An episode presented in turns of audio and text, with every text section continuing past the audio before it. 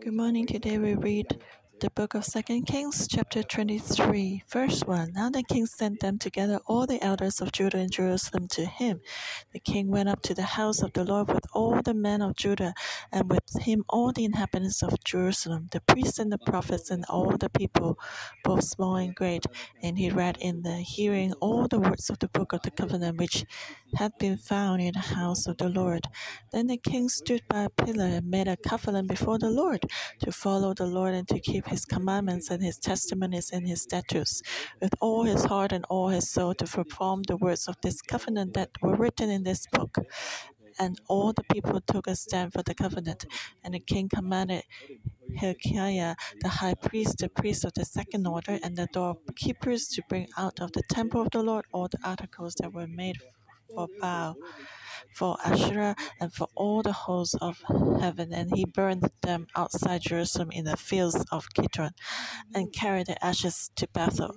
Then he removed the idolatrous priest whom the kings of Judah had ordained to burn incense on the high places in the cities of Judah and in the places all around Jerusalem, and those who burned incense to Baal, to the sun, to the moon, to the constellations, and to all the hosts of heavens. And he brought out the wooden image from the house of the Lord to the brook Kidron outside Jerusalem, burned at the brook Kidron, and ground it to ashes, and threw its ashes on the graves of the common people. Then he tore down the ritual booths of the prophetic persons that were in the house of the Lord, where the women wove hangings for the wooden image. And he brought all the priests from the cities of Judah and devoured the high places where the priests had burned incense from Geba to Beersheba. So he broke down the high places at the gates, which were at the entrance of the gate of Joshua the governor of the city, which were to the left of the city gate. Nevertheless, the priests of the high places did not come up to the order of the Lord in Jerusalem, but they ate unleavened bread among the brother. So you see, it was a very bad condition. Um, the people in Judah they worship Yahweh God and also worship many other idols.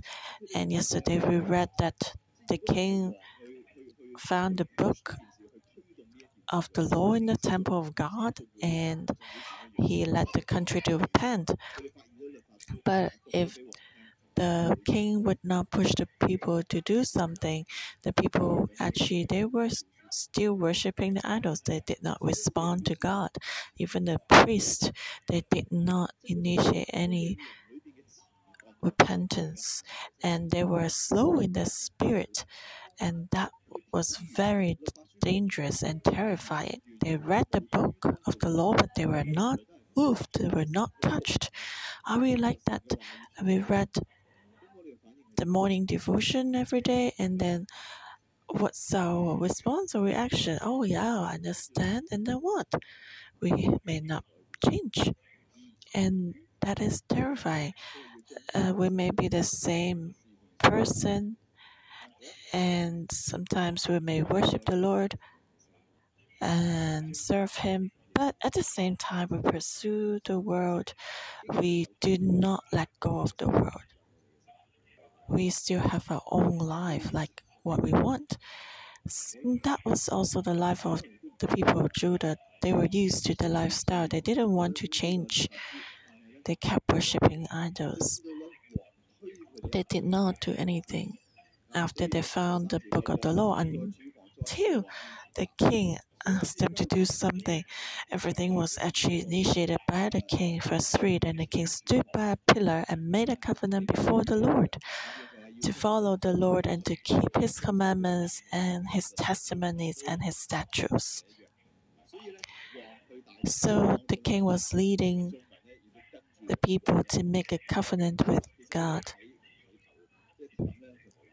when the king didn't move, the people also didn't move. But the problem, I mean, that was still like understandable, but also the priest didn't move. And so we should ask ourselves today in the New Testament we are serving God and worship in the church. Would I move if my cell leader pushed me? Or kick me or or do I move out of my own initiative? And that's worthy for us to reflect too. The people of Judah, they were slow in their spirit, very slow to move.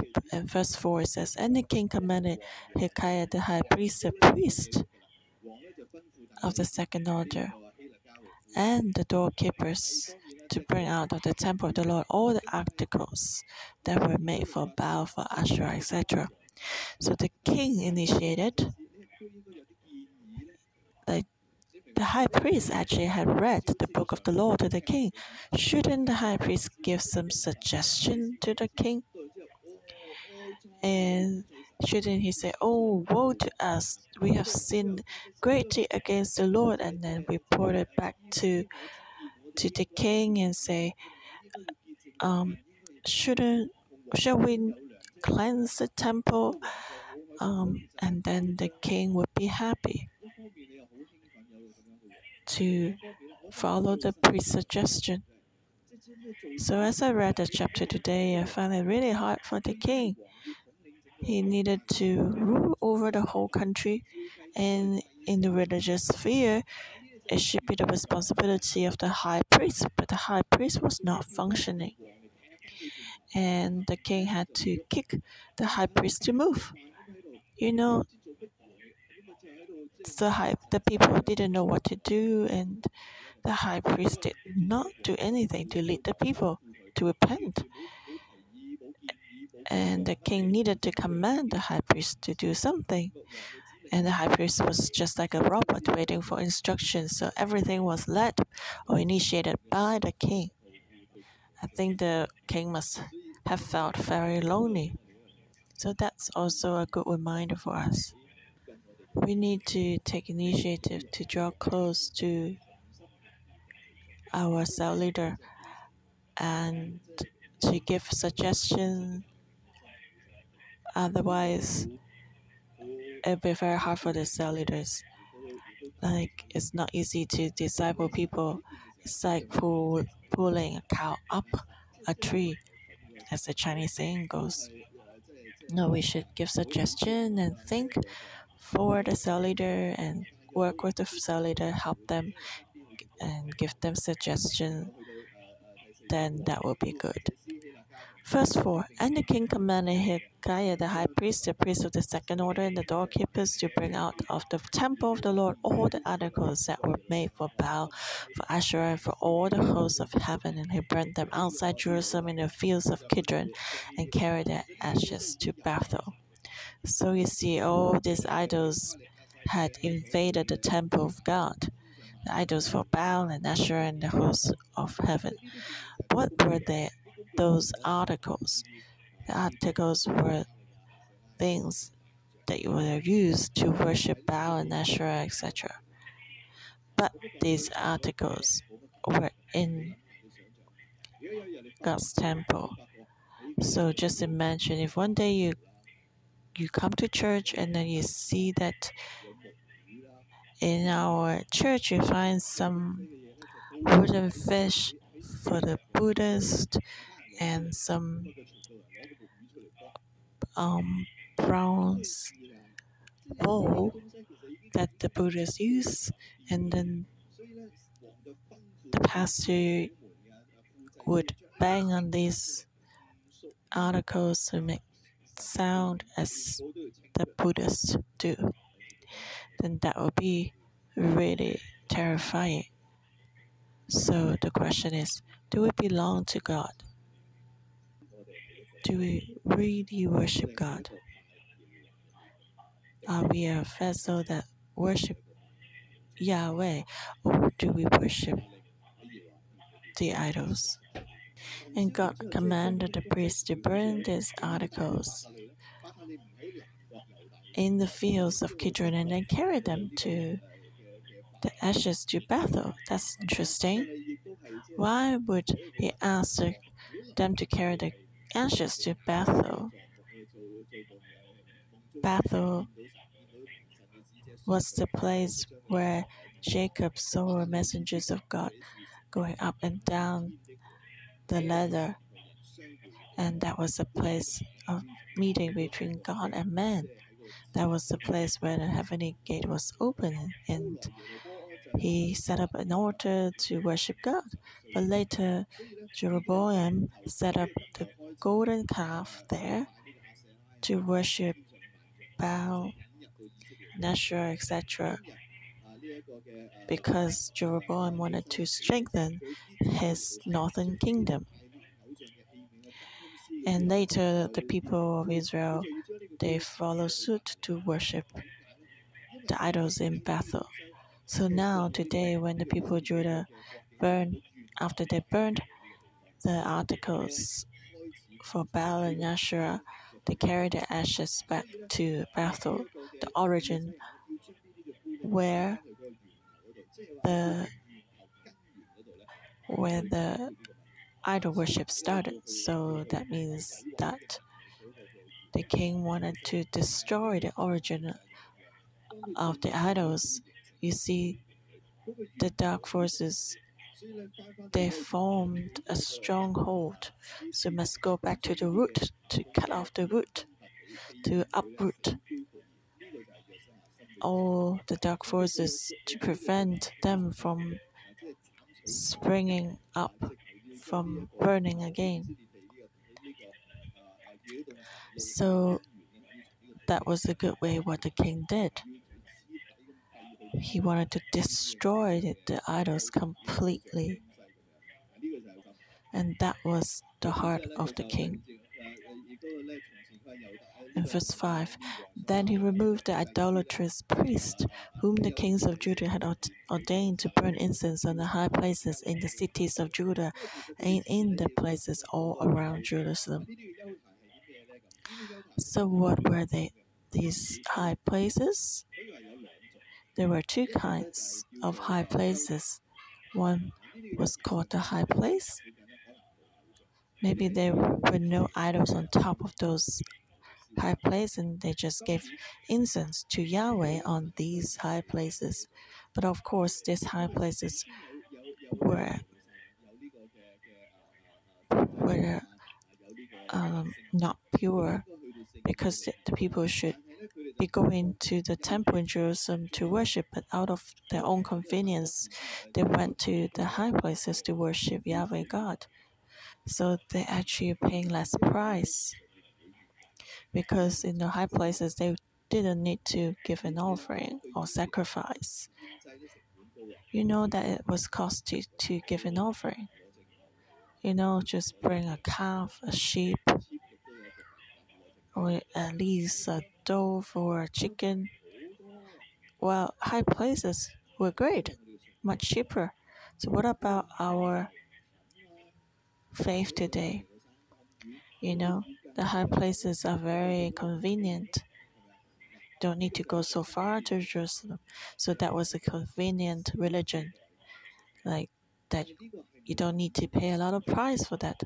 But is that what God wants? No, that was against God's will. And the high places were set up by men.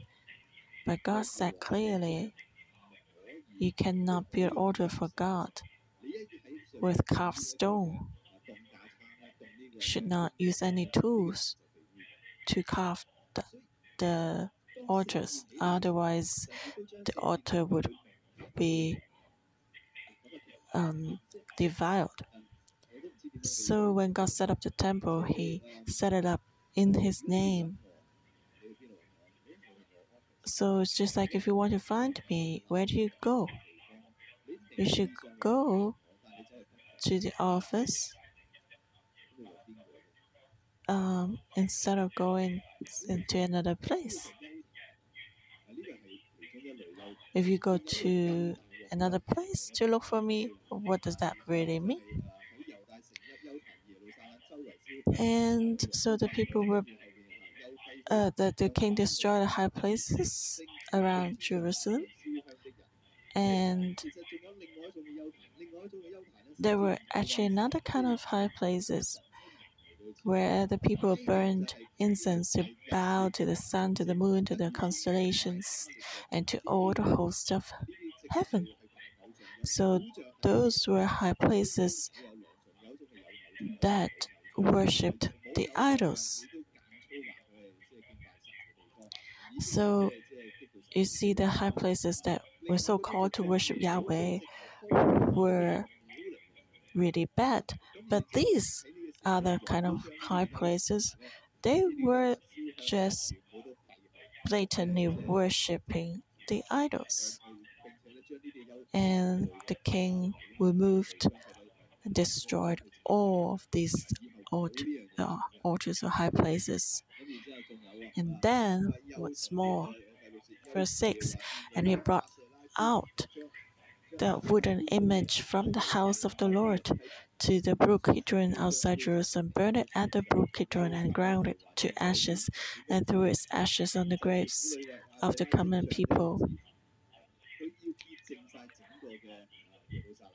So he wanted to cleanse the whole Jerusalem. Jerusalem was a terrible place where there were idols everywhere of all of a lot of disgusting idols. And he even tore down the ritual booths of the perverted persons that were in the house of the Lord, where the woman wove hangings for the wooden image. You see how terrible that was that there were even idols in the temple of God. Just imagine one day if you come back to church, you see this Guan and idols, that would be terrifying. So they were so sinful to such a point that they neglected the presence of God. They sinned in the eyes of God. They even made one room reserved for idol worship where the prophetic persons were. So that is really, really problematic. Well, if you sin, just go hide somewhere, find somewhere to sin. But here you're sinning in the temple of God and even specify a special room for that. Can you imagine that one day that you come to the church and you see a room and it's called idolatrous room? So you can understand why God was so angry with the people of Judah. And if the priests were not working with the people that they agree with what the people did, how could anyone set up a room for the prophetic persons in the temple? How could they let the woman move hangings for the wooden image? So that was also why the priest did not re- respond after listening to the book of the law. But you can imagine how angry God must be.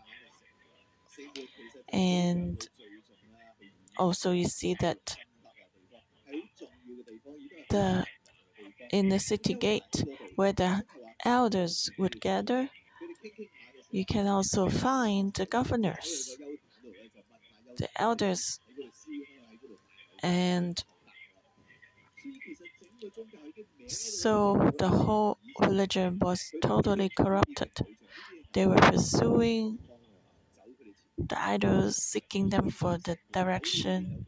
So even in city gate, there was a temple, and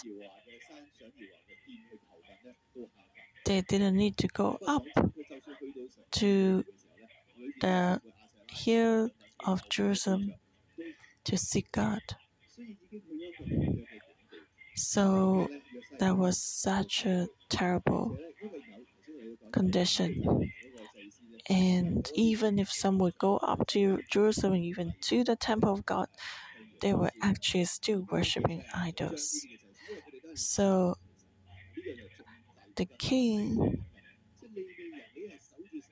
broke down the high places, even at the gates of the city.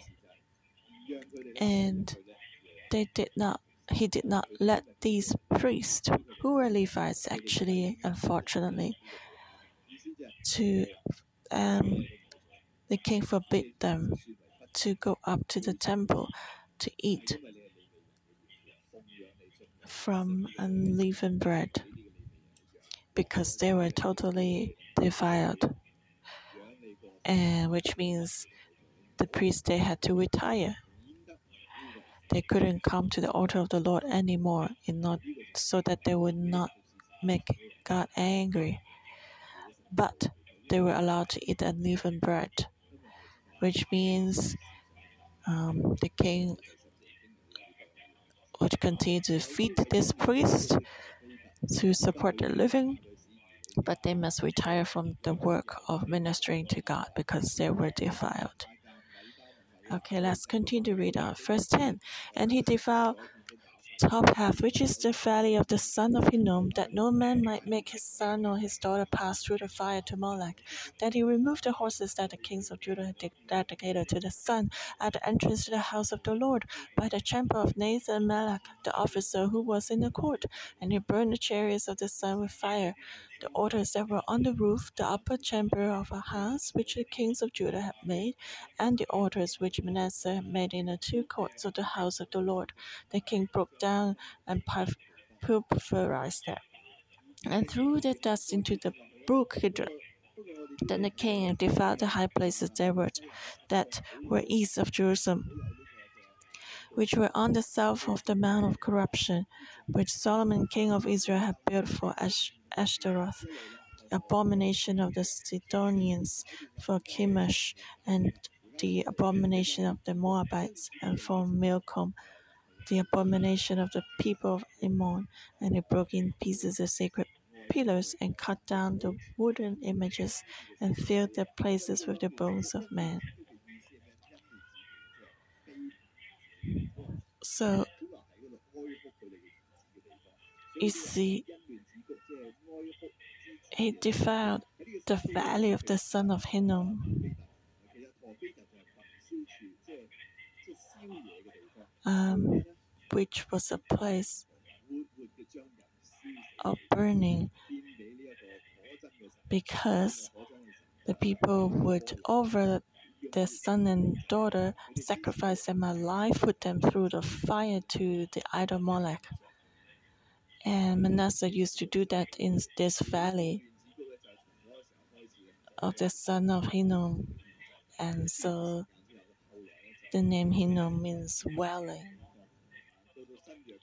And in the New Testament, Jesus pointed to this valley and said that's the gate of hell where there is unceasing fire. So the people sinned against God greatly in this valley of the son of Hinnom. And so Josiah the king came to devour this valley and removed the idols there. And he removed the horses that the kings of Judah had dedicated to his son. Well, they believed that the, the horses could, uh, could pull, they would have this ritual worship that the horses would pull some balls of fire. Uh, was a kind of worship to the sun god. And so So the king removed these horses and destroyed this place. Basically, it was like an exhibition center of all the idols they can ever imagine. Josiah defiled them all. And then, verse 15. Moreover, the order that was at Bethel and the high place which Jeroboam the son of Nebat, who made Israel sin, had made, both the altar and the high place he broke down. And he burned the high place and crushed it to powder and burnt the wooden image. As Josiah turned, he saw the tombs that were there on the mountain, and he sent and took the bones out of the tombs and burned them on the altar and divided according to the word of the Lord, which the man of God proclaimed, who proclaimed these words. Then he said, What gravestone is that that I see? So the man of the city told him, It's the tomb of the man of God who came from Judah and proclaimed these things which you have done against the altar of Bethel. And he said, Let him alone, let no one move his bones. So they let they left his stones alone, his bones alone, with the bones of the prophet who came from Samaria. Now Josiah also took away all the shrines of the high places that were in the city of Samaria, which the kings of Israel had made to provoke their Lord to anger, and did to them according to all the deeds that had, that he had done in Bethel. He executed all the priests of the high places who were there on the altars and burnt men's bones on them, and he returned to Jerusalem.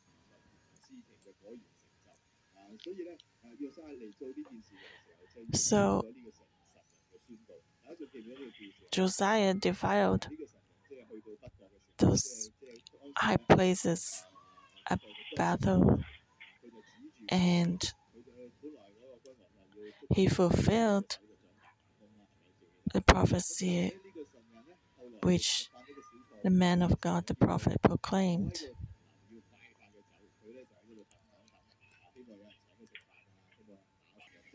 Do you still remember this man of God? We read that before. He went to the northern kingdom and the king was making sacrifice to to um, the idols and then the king wanted to catch this prophet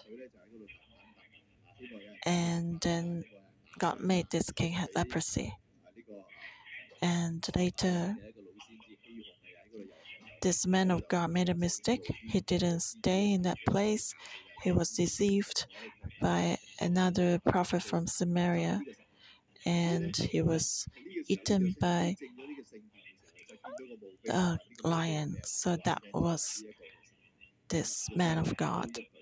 And Josiah said, Do not move the bones of this man of God. And so, to show people that God reigned in history, God is real and alive. So, as the Israelites to open their eyes to see clearly, do not touch these things anymore. God has removed them. All these things are force. Only God is the only living God. Let's continue to read on. Verse 21 Then the king commanded all the people, saying, Keep the Passover to the Lord your God, as it is written in this book of the covenant. Such a Passover surely had never been held since the days of the judges who judged Israel, not in all the days of the kings of Israel and the kings of Judah, but in the eighteenth year of King Josiah, this Passover was held before the Lord in Jerusalem. Moreover, Josiah put away those who consulted mediums and spiritists the household gods and idols, all the abominations that were seen in the land of Judah and in Jerusalem, that he might perform the words of the law which were written in the book that Hilkiah the priest found in the house of the Lord. Now before him there was no king like him, who turned to the Lord with all his heart, with all his soul, and with all his might, according to all the law of Moses. None after him did any arise like him. Are we like this today that we hear the word of God and live it out? The king did that. He cleansed the place with and he restored the festivals. And in fact, the Passover was being forgotten for a long time, or it was just became a ritual. It was not the real Passover, or it was a um, impure Passover. Maybe they would also worship the idols during the Passover or didn't do everything God commanded during the Passover. But now at this time of Josiah, he restored the Passover. And the Bible says such a Passover had never been held since the days of the judges who judged Israel. You know, Judges was such a long time ago before King Saul was even born. No one kept a pure Passover. Uh, Passover that would be very joyful for everyone. Actually, God really valued values the Passover. We talked about the feast of God before. You know, but then Passover was basically forgotten by people by people at that time until the king uh, until King Josiah's time, he celebrated Passover again. And even the high places built by King Solomon were removed by King Josiah. The, his ancestors before couldn't really remove these high places from the time of King Solomon, but now Josiah removed them all from Jerusalem. If we will go back through time, I believe that at that time the spiritual atmosphere was so fresh again. The whole place was clean again.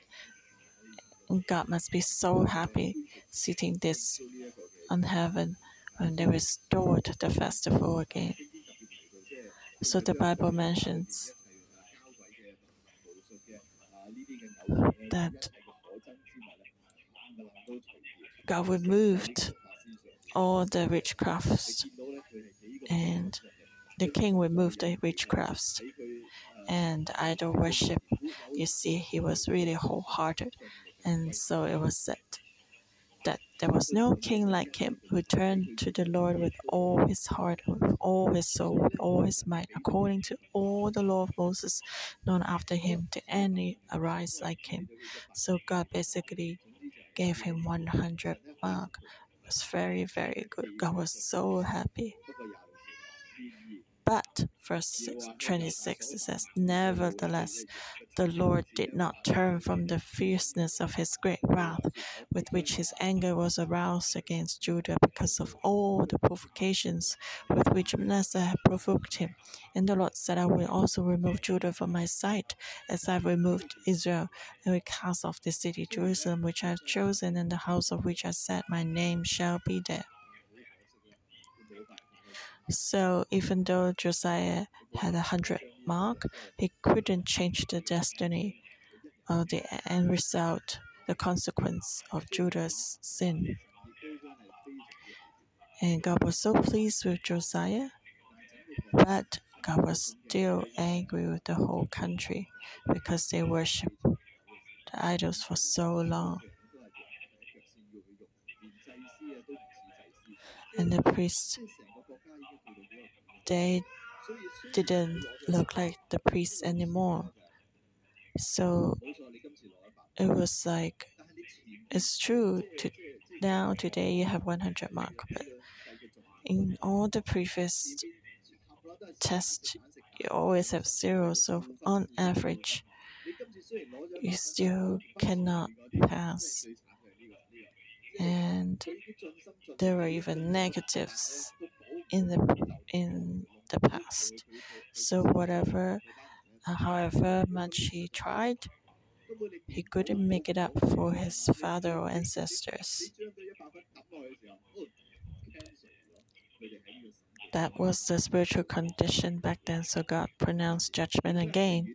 Verse 28 Now the rest of the acts of Josiah and all that he did, are they not written in the book of the Chronicles of the kings of Judah?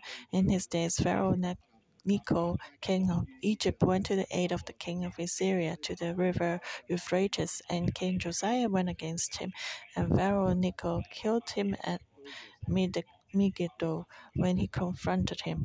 Then his servants moved his body in a chariot from Megiddo, brought him to Jerusalem and buried him in his own tomb. And the people of the land took Jehoahaz, the son of Josiah, anointed him and made him king in his father's place. So King Josiah was a good king, but then in the end he did he made one mistake, and the and he went against Pharaoh of Egypt when the when Pharaoh went to the aid of the king of Assyria. Actually, Pharaoh already warned Josiah and said that Lord, the Lord Yahweh commanded him to do that. But King Josiah didn't listen to Pharaoh. And at last he was killed by Pharaoh. So, after cleansing the temple, King Josiah also wanted to prevent Pharaoh from going to Assyria. Maybe he was a little bit proud and hoped to establish his position in the Middle East. So, in the end, he was wounded and he was killed, but he could still be buried in his own tomb. God still memorized him, and that was the end of his life. Last section, verse 31. Joahaz was 23 years old when he became king, and he reigned three months in Jerusalem. His mother's name was Hamutal, the daughter of Jeremiah of Libnah. And he did evil in the sight of the Lord, according to all that his fathers had done. Now Pharaoh put him in prison at Riblah in the land of Hamath, that he might not reign in Jerusalem. And he imposed on the land a tribute of 100 talents of silver and a talent of gold. Then Pharaoh Necho made Eliakim, the son of Josiah, king in place of his father Josiah, and changed his name to Joachim. And Pharaoh took Joahaz and went to Egypt, and he died there. So, unfortunately, after jo- Josiah died, his son Joahaz became king, but he did not keep the way of his father. He only reigned in Jerusalem for in, in Jerusalem for three months. Um, but he did evil in the sight of the Lord. He wanted to be free from Egypt, so he restored the idols because the idols represented power, and he wanted power. So we can see that you know the idols represent power, but actually the real power, the source of power is from God. But sometimes we think that oh it's good to have double power, we have God and idols. But you forget that God and the idols they contradict oppose each other. Both have power, but one has the ultimate power. And you think that on top of the ultimate power you can add on greater power? The problem is these two powers, they are not, they cannot exist together. So if you add some power, the ultimate power will destroy you because now you represent the power of idols. So that's the situation in the spiritual world. But the kings of Israel cannot understand or see that. So, after reigning for three months, he was exiled by Pharaoh to Egypt. And from that time on, Judah became under Egypt, and Pharaoh even changed his son's.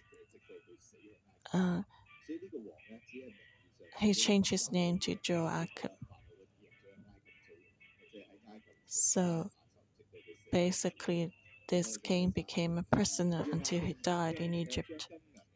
So let's read on. Verse 35 So Joachim gave the silver and gold to Pharaoh, but he taxed the land to give money according to the command of Pharaoh.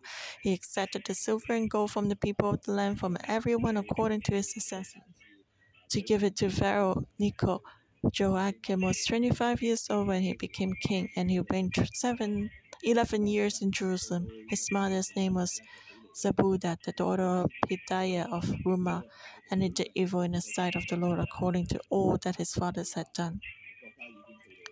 So, unfortunately, the, um, Jehoiakim gave all the money, wealth of the country to Pharaoh. And this king did not seek the Lord and the revival that Josiah brought did not last. So today we need to seek the Lord wholeheartedly. Otherwise, we know what would be the end result.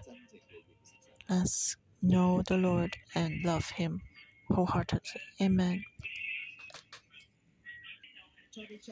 Yes, Jesus, we want to, you to be the center of our lives, of the church, we exhort you. You are the Lord of Lords. You reign over everything. Lord, we thank you, we praise you. So again, we want you to sit enthroned in our lives, in our family, in our church. Sit in sit on the throne. So brothers and sisters, as invite Jesus as the Lord of our life, of our family, of our church, the only one. He's reigning. Even we've been through been through ups and downs. So let's pray first. Lord, thank you. Today we read a little revival in the history of Judah. And we see verse 3 Then the king stood by a pillar and made a covenant before the Lord to follow the Lord and to keep his commandments and his testimonies and his statutes with all his heart and all his soul, to perform the words of this covenant that were written in this book. And all the people took a stand for the covenant. We see that even the priests were not performing their duty, but through Josiah, God used this king to bring a revival. And even though many kings before him were in darkness, but now God remembered what Josiah did. And he was determined to use him. And God saw what he did. Brother and sister, God also can see what we do today. Do we love the Lord with all our hearts? Do we do everything for the Lord, or are we just a superficial Christian, a Sunday Christian? When I have spare time and spare money, I give offering to God. I'm just a normal Israelite. I want to pay less price, I want more convenience. So now let's just quiet down and listen to God's voice. How do we respond to God's love? How is our faith? Do we give an offering with all our hearts? How do we use our time in our cell group? Are we wholehearted?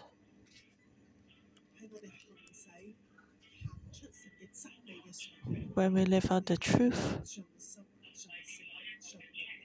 do we try our best with all our hearts and all our soul? God sees our hearts. God doesn't want to give us a checklist to see how much we have done, but God said, I value if you have done it with all your heart and all your soul and all your might. So, Holy Spirit, I ask that you speak to us right now. In what ways have we not been serving God with all our heart and all our soul and all our might? In which area? We not tried our best with our heart and soul and might.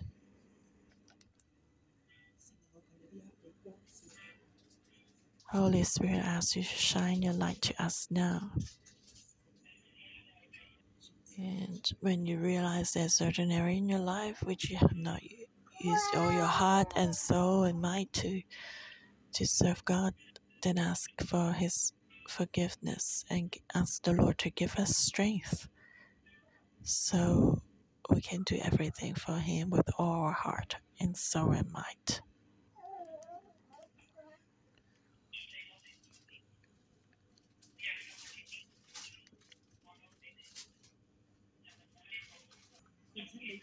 Lord, thank you that through the scripture today, you let us see that you have seen everything each king has done, and you have recorded everything, and you see that Josiah served you all his with all his heart and soul and might, and there was no king like him before him, and no king like him after him.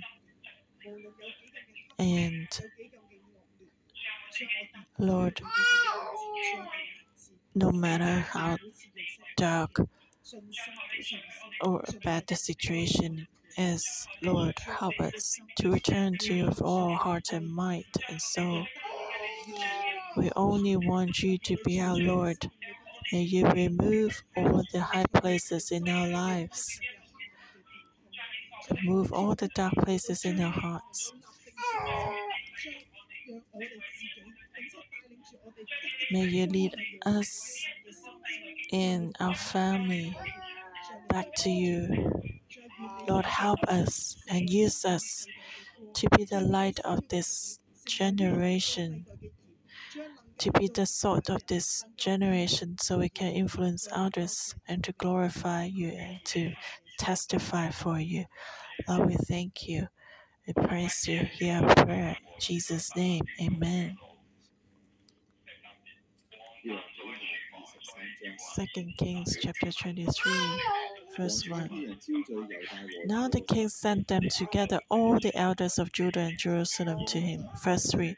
Then the king stood by a pillar and made a covenant before the Lord to follow the Lord and to keep his commandments and his testimonies and his statutes with all his heart and all his soul to perform the words of this covenant that were written in this book. And all the people took a stand for the covenant. Verse 4 And the king commanded Hilkiah the high priest, the priest of the second order, and the doorkeepers to bring out of the temple of the Lord all the articles that were made for Baal, for Asherah, and for all the hosts of heaven. and burned them outside Jerusalem in the fields of Kidron, and carried the ashes to Bethel. Verse 21. Then the king commanded all the people, saying, Keep the Passover to the Lord your God, as it is written in this book of the covenant. So, brothers and sisters, do you have the heart of Josiah, wholehearted towards God? Or do we just wait until someone push us? Do we lead those below us to influence those above us to serve the Lord and love Him with all our hearts and soul and mind? and to remove all the impurities in our lives, to remove all the idols, remove all the ungodly things, to remove anything from the world. If we are not an authority, do we are we like the king of Israel that we need always the cell leader to remind us? So let's stay alert. Holy Spirit, may you fill us and remove all the soulless of heart and spirit. Help us to listen to your word and respond immediately. We don't want to be like the elders and the priests to wait for the authorities to kick us and then we move. Give us such a, a, in, a heart to take initiative. We want to be like most Josiah to keep your word with all our hearts and soul and might according to everything you've written in your book. Give us such a willing heart and act proactive heart and ability to action so we can serve you and where we are can be cleansed so that those we know can be influenced to also return to you and serve you with all our hearts and soul and might. May you use us. And thank you, Lord. Hear our prayer. In Jesus' name, amen. Thank you, Lord. Our morning devotion will end here. Amen.